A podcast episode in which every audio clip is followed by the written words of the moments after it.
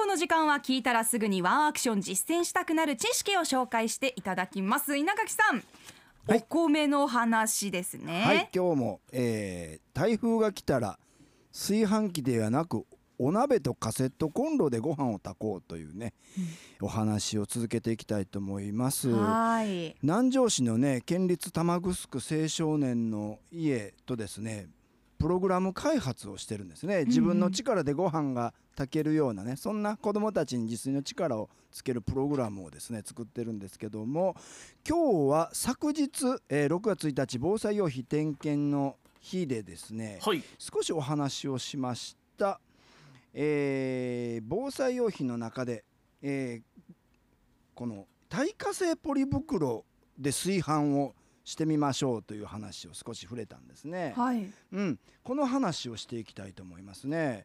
耐火性、えーポリ袋炊飯これが実は災害時だけではなくってですねコロナ禍の今にもですね非常に有効であるというこういうお話をしたいと思います。うんはい昨日のお話ではですね、えーまあえ大型台風で23日停電断水というガスも使えない状況でも元気で過ごすにはどうしたらいいというところでですね、はい。うん、あの情報提供しましたよね。はい、防災用品点検の日ということで、あの昨日はね稲垣さんお休みなんだけども、リストを作っていただいて私たちの方で紹介させていただきました。はいうんはい。でしたよね。うんで、えーその中の5番目普段の食環境を維持することが大事ですというお話しました。ううんん。その中にまあ食のストックとして冷蔵庫にはまあ3日分程度の食材そして冷凍庫にも冷凍食品入れときましょうという話しました、また、棚の食品として日常的に使っている沖縄の伝統的保存食品ですよね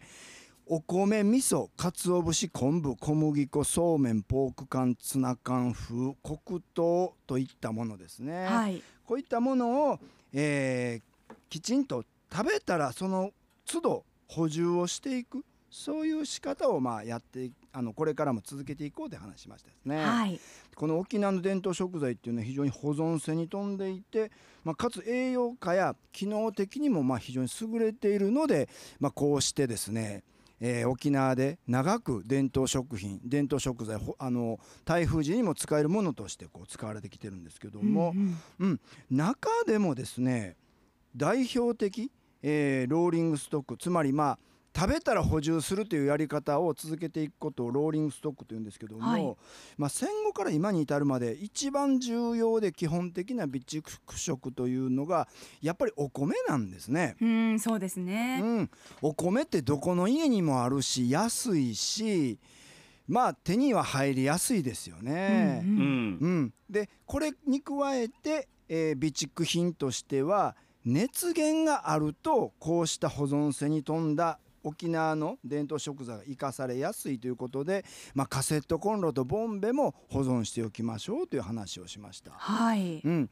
これあのオール電化のお家が増えてる中で停電になるとガスが使えていてもガスないのでうん、確かに。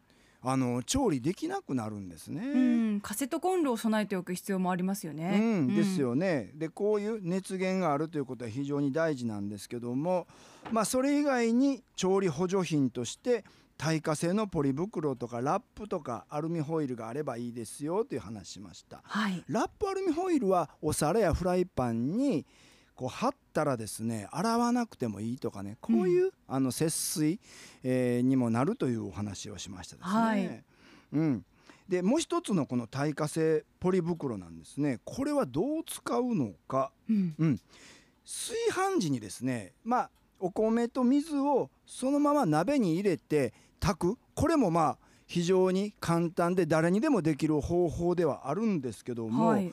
特に災害時はこの耐熱ポリ袋に入れて湯煎という形でやってみると非常に節水という意味でもあるいはそれ以外にもいろんな効果があるんですね。これこれでお米炊けるんだって知らなかったですね。うんうん。まあ同じなんですよね。あのーお米と水を鍋に入れてるものの中にさらにこの水を入れて袋の中に米と水を入れてこの炊くということなんでぎこう原理は同じになるんですね。うん。うんで湯煎なのでまあ米に使う水としてはですね湯煎用の水もいるので少し多めになるんだけども、はい。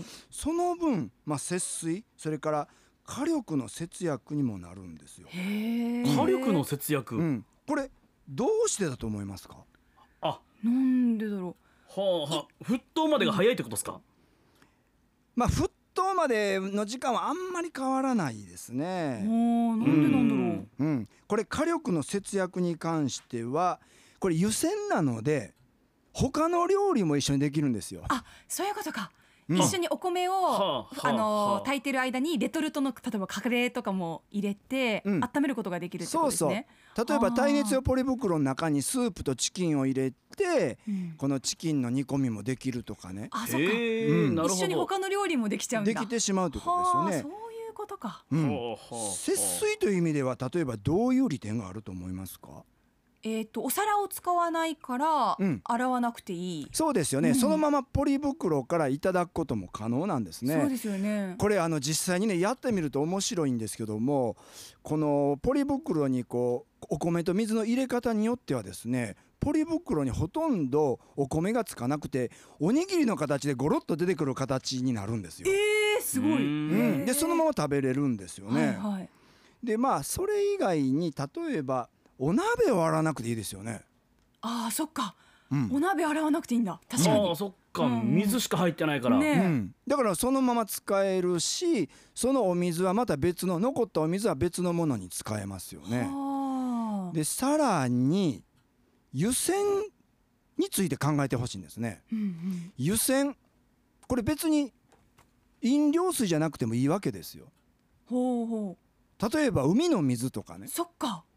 井戸水でもいいわけなんですねあ。そっか飲む使うわけじゃないからだ。そうそうそうなんですよ。あるいは何か消毒するためのガーゼを消毒するために何かこのはい。河川の水とかねうん井戸の水とかを併用するみたいなんでもいいんですね。うんうんうーんうん、まああと今お話ししたみたいに袋ごと食べたらまあお皿が不要だったりとかねいうこともあるし、まあ具材を入れてこの炊くとジューシーおにぎりみたいになるわけなんですよね。うはですよね。でさらにこの一人一袋で食べれるというのは、うんコロナリスク下にある今非常に大きいですよね。そうですね。衛生的にねうん。いろいろ難しくなっていますから、ね、しゃもじを共有しなくていいんですよね。うんだから共同例えばこの野外活動で何かみんなで一緒にやる時も今はレードルが一緒に使えないとかねしゃもじ一緒に使えないとかあるんだけどもレードルって何ですか？あこの要はお玉ですね。あお玉、うん、例えばねはあ。カレーとか何か作るとかいう時に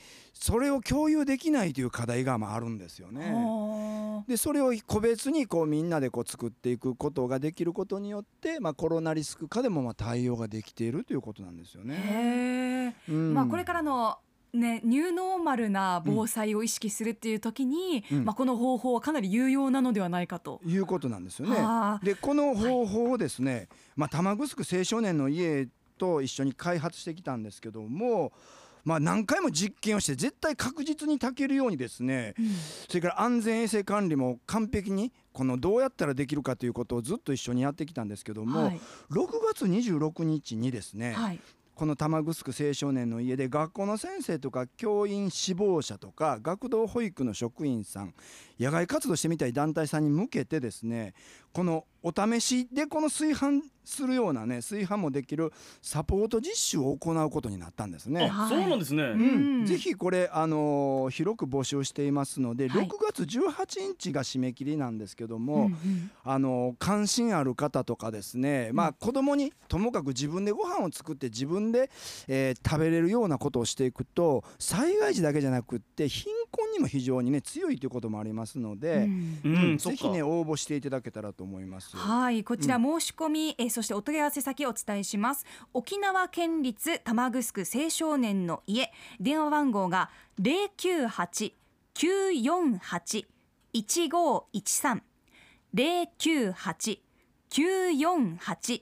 八一五一三零九八九四八一五一三番となっています。アップの公式ツイッターでも後ほど電話番号、えー載せておきます。うん。はい、ということで今日も勉強になりました。はい。ガッキーのワンアクションでした。稲垣さんありがとうございました。ありがとうございました。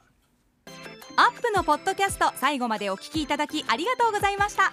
生放送は平日朝7時から。FM921 AM738 RBC アイラジオ。県外からはラジコでお楽しみください